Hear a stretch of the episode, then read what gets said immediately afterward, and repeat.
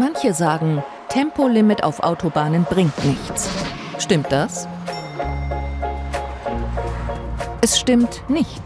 Es gibt viele Argumente für ein Tempolimit. Bei hohen Geschwindigkeiten haben Autos eine hohe Bewegungsenergie. Im Fall eines Unfalls hat das Folgen. Fahrer und Fahrzeuge sind erheblich größeren Kräften ausgesetzt. Fahren auf der Autobahn wäre mit Tempolimit entspannter und es würde auch günstiger.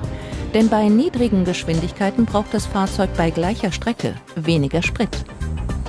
Und bei hohem Tempo steigt der Luftwiderstand. Damit steigt der Spritverbrauch. Bei SUVs ein besonderes Problem. Laut Umweltbundesamt würde ein Tempolimit den Ausstoß von Treibhausgasen deutlich mindern. Je nach Ausgestaltung um 1,9 bis 5,4 Millionen Tonnen pro Jahr. Ein Tempolimit von 120 brächte 6,6 Prozent Einsparungen. Außerdem würde der Verkehrsfluss harmonisiert und es gäbe weniger Staus. Wiebke Zimmer ist beim Öko-Institut Expertin für Mobilität. Sie kann nicht verstehen, warum es in Deutschland trotz eindeutiger Studienlage kein grundsätzliches Tempolimit auf Autobahnen gibt. Und das, obwohl es wirklich viele Vorteile durch ein Tempolimit auf Autobahnen gibt. Zum Beispiel wird der Verkehrsfluss verbessert. Aber das Wichtigste ist, es gibt weniger Unfälle und vor allem es gibt weniger schwere Unfälle. Das heißt, in Deutschland ist schon die Situation ein bisschen so dafür, dass ein paar Menschen mit wirklich PS-starken Autos rasen dürfen, müssen andere Leute mit dem Leben bezahlen.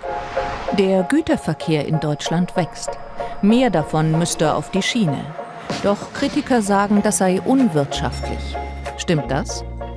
Tatsächlich hat der Lkw-Gütertransport einige Vorteile. Doch die ergeben sich im Wesentlichen durch Wettbewerbsverzerrungen, die beseitigt werden müssten. So wird der Lkw-Diesel subventioniert, ein Preisvorteil für die Straße. Für den Strom müssen Betreiber der Güterzüge dagegen den vollen Preis bezahlen.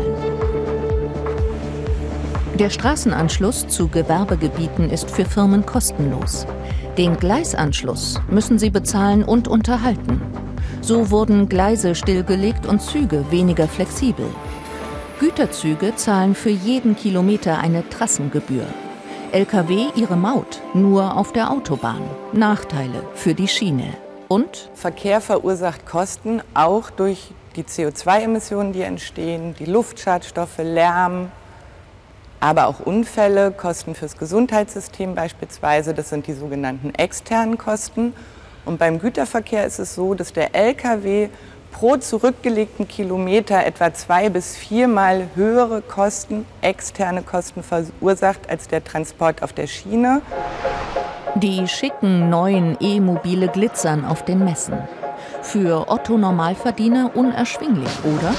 Sind sie wirklich so teuer, wie immer gesagt wird? Der Eindruck wird verstärkt, weil es bisher kaum gebrauchte E-Autos gibt. Doch durch staatliche Förderung liegt bei einem E-Mittelklassewagen der Einstiegspreis etwa auf dem Niveau der Verbrenner. Die laufenden Kosten sind bei einem Stromer allerdings deutlich geringer als bei einem Verbrenner. So entfällt für die Elektroautos bis 2030 die Kfz-Steuer. Zwar liegen die Stromkosten im Moment etwa gleich auf mit den Spritkosten, doch Benzin und Diesel werden in Zukunft auch durch die CO2-Bepreisung deutlich teurer. Hinzu kommt, Autos mit Verbrennungsmotoren haben viele Verschleißteile. Das erzeugt Reparaturkosten. E-Autos sind ohne Getriebe und Auspuffanlage langlebiger als Verbrenner. Unterm Strich sind E-Autos also billiger. Die deutsche Industrie ist weltweit führend bei allen Technologien rund um den Verbrennungsmotor. Und unter anderem deswegen sind sicherlich sehr viele Mythen auch in Deutschland in die Welt gesetzt worden, warum Elektromobilität jetzt nicht wirklich was für den Klimaschutz bringt oder schwierig umzusetzen ist. Und durch diese Mythen hat sich quasi die Debatte so entwickelt, dass wir hier nicht, noch nicht Vorreiter sind in Deutschland. Nächster Mythos, ÖPNV. Ist der öffentliche Personennahverkehr teuer, umständlich und langsam? Das stimmt besonders in Städten nicht. Fahrpläne sind hier dicht und zuverlässig. Ein wesentlicher Zeitgewinn ergibt sich, weil die Suche nach dem Parkplatz entfällt. Auch kosten Parktickets oft mehr als Bustickets. Wenn man dann noch Spritkosten und Wertverlust des Pkw einbezieht, fährt man mit ÖPNV meist sogar günstiger als mit dem Auto. Anders sieht es auf dem Land aus, wo das Netz aus Bus- und Bahnverkehr nicht so dicht ist.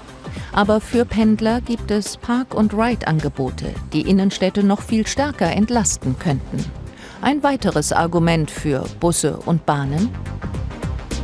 Hier kann man freie Zeit verbringen, dabei lesen zum Beispiel und muss nicht auf den Verkehr achten. Und viele Arbeitgeber bieten Mitarbeitern Jobtickets. Und auch der ÖPNV wird zunehmend elektrisch. Elektromobilität ist wichtig für den Klimaschutz, aber bei weitem nicht ausreichend. Wir brauchen auch die Mobilitätswende. Das heißt, statt des PKWs zu nehmen, öfter mit dem öffentlichen Verkehr fahren, mit dem Fahrrad fahren oder zu Fuß gehen.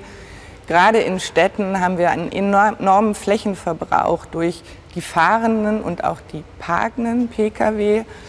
Das heißt, wenn wir es schaffen, eine Mobilitätswende hinzubekommen, dann profitiert nicht nur das Klima davon, sondern wir hätten auch eine viel höhere Lebensqualität in den Städten.